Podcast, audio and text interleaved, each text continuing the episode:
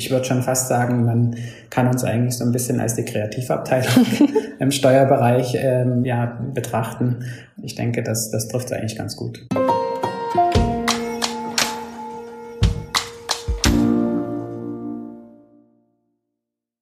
Hi und herzlich willkommen zu einer neuen Folge von Versprochen. Mein Name ist Anne und als Host dieses Podcasts treffe ich auf spannende Persönlichkeiten – Sie teilen nicht nur ihre persönlichen Geschichten, sondern auch Themen, die sie derzeit bewegen, ganz ehrlich und offen mit euch und mir. Versprochen. Mein heutiger Gast ist Matthias und wir sprechen über International Tax, unser LGBT Plus Business Netzwerk Schein und seine Leidenschaft zur Fotografie. Abwechslung, ohne mehrere Arbeitgeber kennenzulernen. Ob du davon in unserem Steuerbereich ein Liedchen singen kannst, erfahren wir hoffentlich heute. Ich freue mich sehr, dass du heute da bist. Hi Matthias. Hallo Anne. Erzähl mal, wer bist du? Ja, mein Name ist Matthias. Ich bin Senior Manager im Bereich internationales Steuerrecht bei PwC in München. Und wie du schon eingeleitet hast, äh, ich bin seit Beginn meiner beruflichen Laufbahn eigentlich direkt nach der Universität sozusagen ein, ein Kind von PwC. Habe auch während meiner Zeit im Studium auch schon zwei Praktika bei PwC gemacht und mhm. hatte auch die Gelegenheit, während meines, während meiner Zeit in Paris ein Secondment zu machen. Und warum hast du dich für PwC entschieden? Ja, gute Frage. Damals, es ist jetzt schon fast elfeinhalb Jahre her, ähm, mhm. war das für mich noch nicht so ganz bekannt zu dem Zeitpunkt und hatte mich da auch informiert, was es so gibt am Markt. Und ich wollte eigentlich immer so in dem Bereich internationalen Steuerrecht tätig sein, habe das ja auch vertiefend im, im Studium schon gehabt oder äh, wahlweise gewählt, weil ich mich halt besonders dafür interessiert hatte. Und ja, hatte dann halt geschaut, welche Gesellschaften bieten die Möglichkeiten an, international tätig zu sein, äh, auch im, im im steuerlichen Sinne. Mhm. Und dann war halt PwC eine der Gesellschaften, die dann in Frage kam. Also wolltest du schon immer Steuerberater werden? Ja, in der Tat. Ähm, ich kann mich noch erinnern an meine Schulzeit. Wir hatten ja damals auch so vor, äh, Schul äh, berufsvorbereitende mhm. ähm, Projektwochen und äh, kann mich noch erinnern, damals äh, hieß es nach Arbeitsamt, sind wir äh, dann zu so einem Bildungstag gegangen und konnten uns dann so über verschiedene Berufsprofile informieren. Und für mich stand eigentlich irgendwie immer fest, ich will Steuerberater werden. und vielleicht noch Wirtschaftsprüfer. Und ähm, ja, das stand für mich eigentlich schon immer fest, vielleicht auch ein Stück weit daher, weil meine Schwester auch in der, in der Branche tätig ist und ich da so ein bisschen auch immer was mitbekommen hatte. Okay, also hat sie, sie dich dahingehend auch geprägt, würdest du sagen? Ja, ich denke schon, ja. Ja, sehr spannend. Ich glaube, das habe ich selten gehört, diese Geschichte, dass man das schon so früh weiß, aber umso schöner, ja. dass du da schnell deinen Weg finden konntest. Welche Empfehlung würdest du denn einer Person geben, die auch weiß, dass sie eine Karriere im Steuerbereich plant oder anstrebt?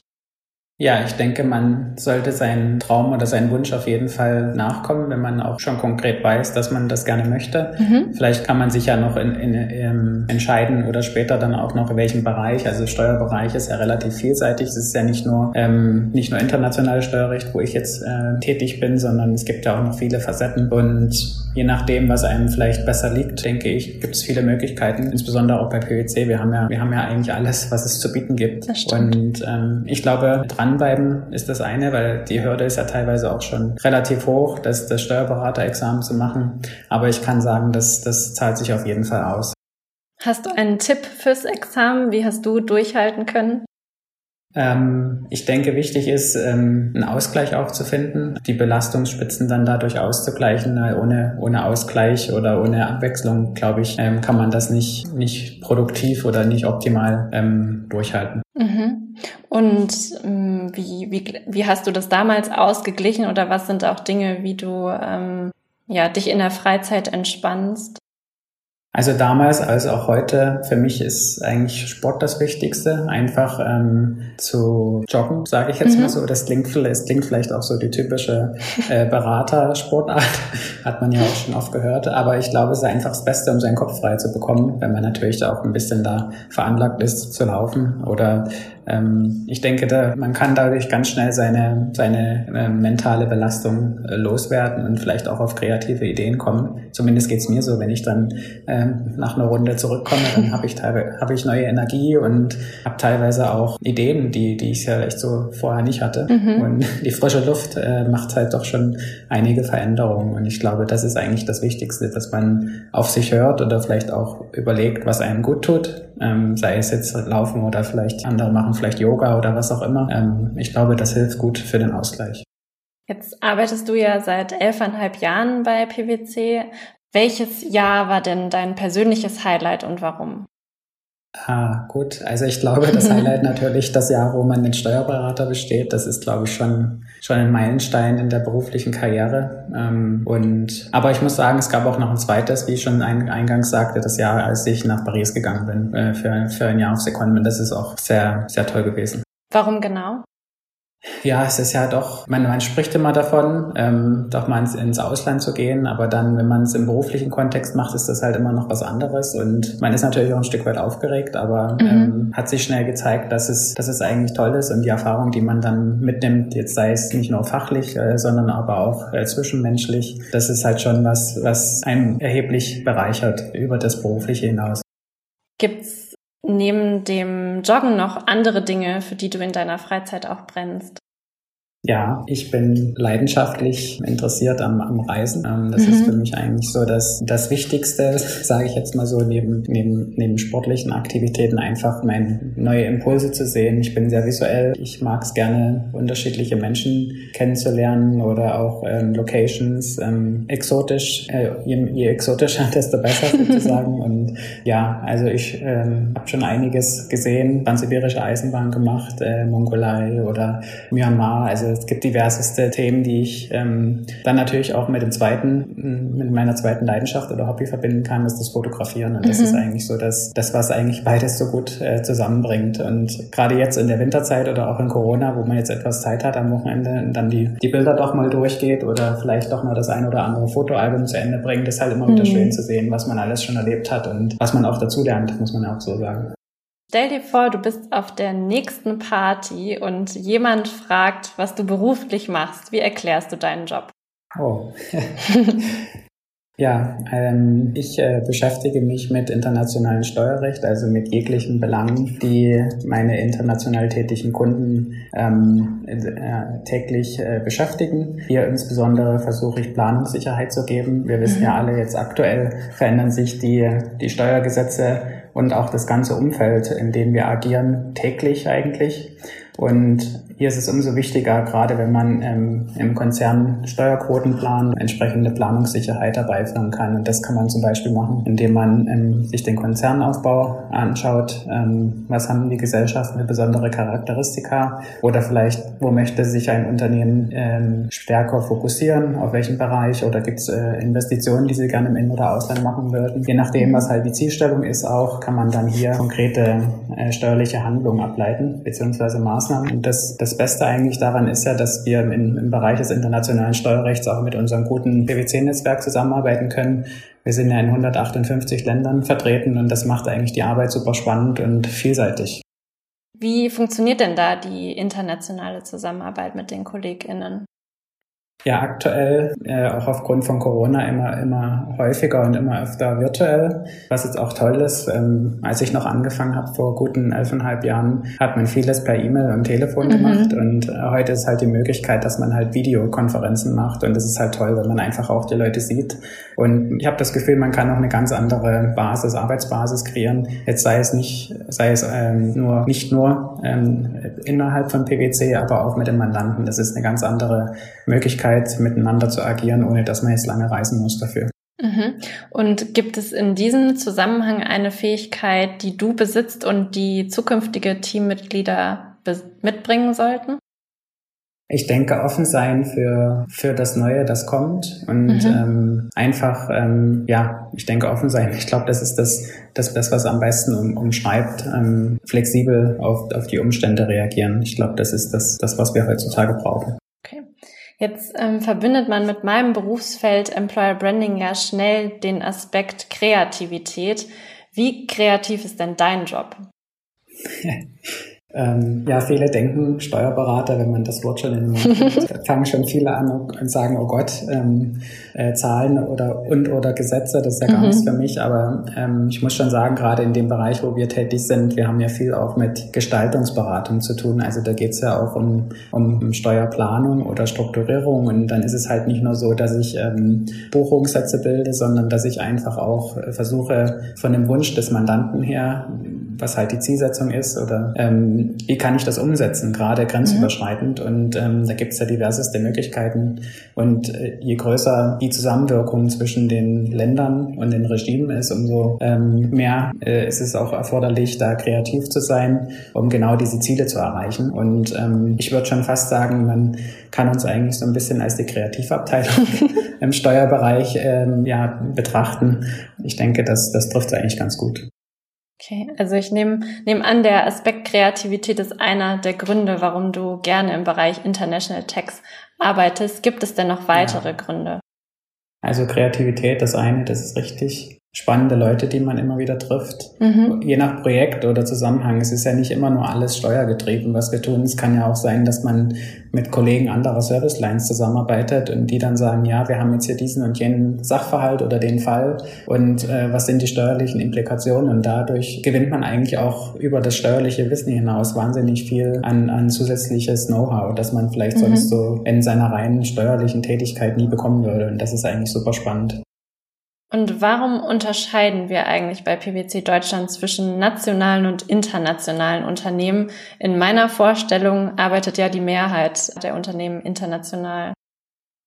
Ja, das ist tatsächlich so. Also wir, wir sehen es auch, dass mehr und mehr unserer Mandanten jetzt auch im, im kleineren oder ähm, mittleren Mittelstand ähm, immer aktiver werden, ähm, auch im Ausland. Es, es gibt Produktion da oder äh, Vertriebstätigkeiten oder einfach aus anderen Gründen. Ähm, es gibt aber auch vielleicht noch im geringeren Umfang, aber immerhin noch ähm, auch Unternehmen, die nur im nationalen Kontext ähm, agieren.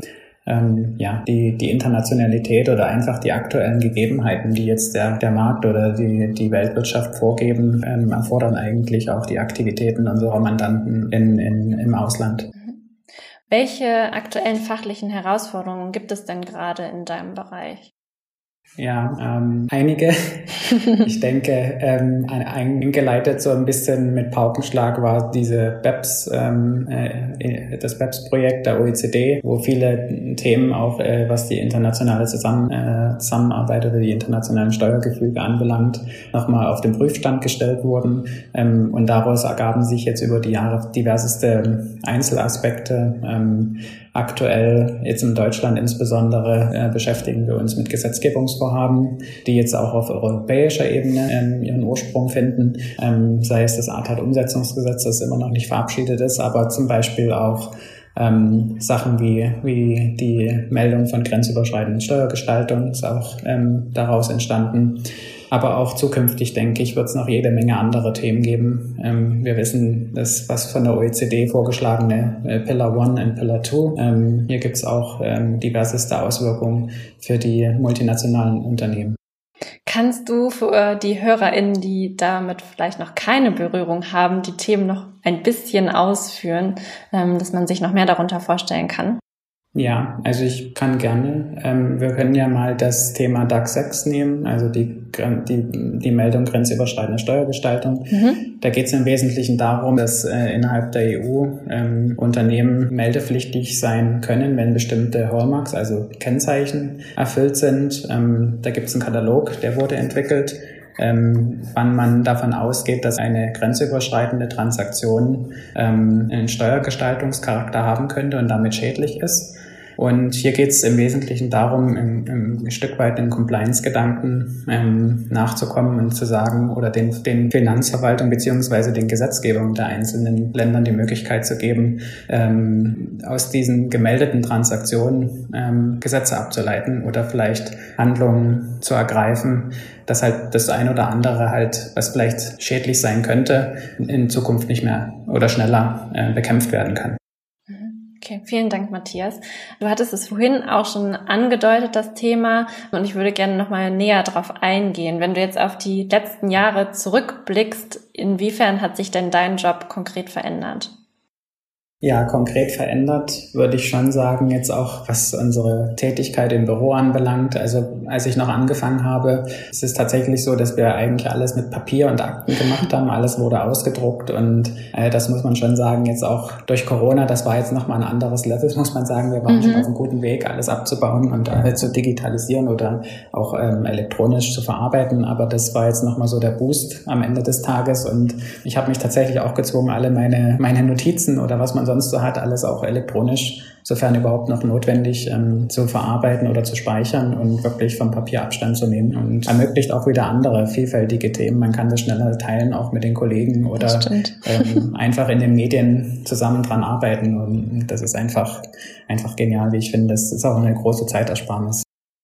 Ja, wobei, ich stimme dir da vollkommen zu, wobei ich trotzdem noch mein Notizbuch über alles liebe. manchmal kann ich es dann auch nicht lassen. Also so ja. bestimmte Punkte, die notiert man sich halt trotzdem nochmal auf dem Papier. Ja. Neben den steuerlichen, fachlichen Themen leistest du ja außerdem auch einen kulturellen Beitrag. Bei PwC 2019 hast du die Deklaration Respekt und Selbstverständlichkeit für einen diskriminierungsfreien Umgang mit HIV-positiven Menschen im Arbeitsleben der deutschen AIDS-Hilfe unterschrieben. Erzähl uns gerne mehr zum Kontext und warum dir das Thema am Herzen liegt. Ja, sehr gern. Ähm, das Schöne bei PwC ist, dass wir uns oder dass ich mich, äh, und das gilt auch für alle anderen Mitarbeiter, uns auch weiterentwickeln können, aber auch einen Beitrag zum, zum, zum Ganzen hm, geben können. Mhm. Und das bat sich an, als, als wir, ich glaube, es war 2018 bei IBM waren zu, zur, zur Jahreskonferenz für Diversity und Inclusion, mhm. waren wir eingeladen als PwC. Und ähm, da kam man auf uns zu und sagte, ja, sie hätten, die Deutsche AIDS-Hilfe hatten ein Projekt geplant und sie möchten gerne ähm, dafür sorgen, dass äh, Menschen, die an HIV erkrankt sind, ähm, auch im Ar Arbeitsleben oder im Arbeitsalltag keine Diskriminierung mehr erleiden, weil es halt immer noch Mythen bestehen, dass, dass solche Menschen halt nicht arbeitsfähig sind oder eingeschränkt nur arbeitsfähig oder ansteckend sind. Und wir wissen ja heute besser als vielleicht noch vor 10 oder 15 Jahren, dass das halt eigentlich nicht mehr der Fall ist. Und wir wollten oder hatten darin auch im Sinne unserer PwC-Values eine gute Möglichkeit gesehen, ähm, das auch entsprechend bei uns umzusetzen, mhm. beziehungsweise die Initiative zu unterstützen.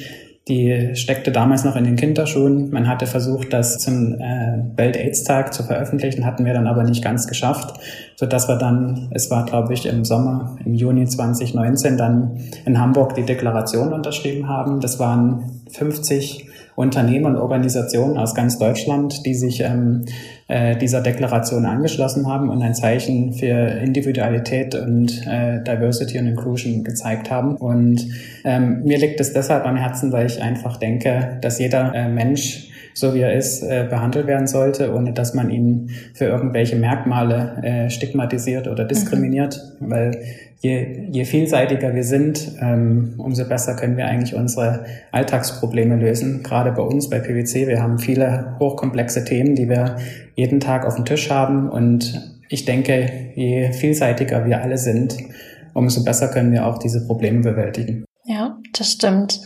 Auch bei PwC setzt du dich ja für Diversität, Inklusion, Toleranz und Akzeptanz ein und leitest unser LGBT Plus Business Netzwerk Schein deutschen Raum. Kannst du unseren HörerInnen mehr zu Schein und der Mission erzählen? Ja, sehr gern. Es sind jetzt sieben Jahre, glaube ich, als wir uns gegründet hatten. Ähm, genau, ja.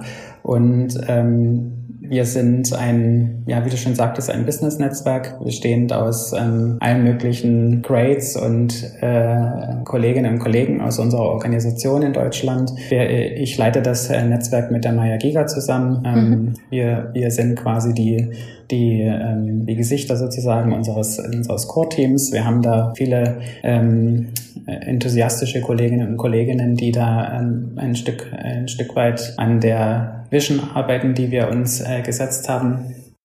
Und jedes Jahr quasi aufs Neue versuchen wir uns äh, Ziele zu setzen, wie wir quasi einen Beitrag dazu leisten können, dass ähm, wir natürlich nicht nur das Wohlbefinden der LGBT äh, äh, fördern können, aber auch ein Stück weit einen Beitrag zur Gesellschaft, aber auch zur, zur Inclusion bei uns bei PwC leisten können. Und ähm, ich denke, wir haben bisher gute, gute Ergebnisse erzielt. Ähm, wir haben äh, gute Resonanzen bekommen. Wir werden, ähm, wir wachsen stetig, ähm, haben auch mehr und mehr Zusprechung Sprecher auch aus den nicht-LGBT plus ähm, ähm, Arbeitergruppen, Mitarbeitergruppen. Und äh, das Schöne ist auch, dass wir seit ja, guten zwei Jahren auch internationaler werden. Wir haben jetzt auch auf EMEA-Ebene ähm, verknüpfen wir uns mehr und mehr. Und es ist schön einfach zu sehen, dass wir über die Landesgrenzen hinweg und über die kulturellen Grenzen hinweg einfach in gemeinsame Sprache sprechen und auch dazu zum gesellschaftlichen Wandel zum einen, aber auch zur, zu einer inklusiven Kultur bei PwC äh, mithelfen können.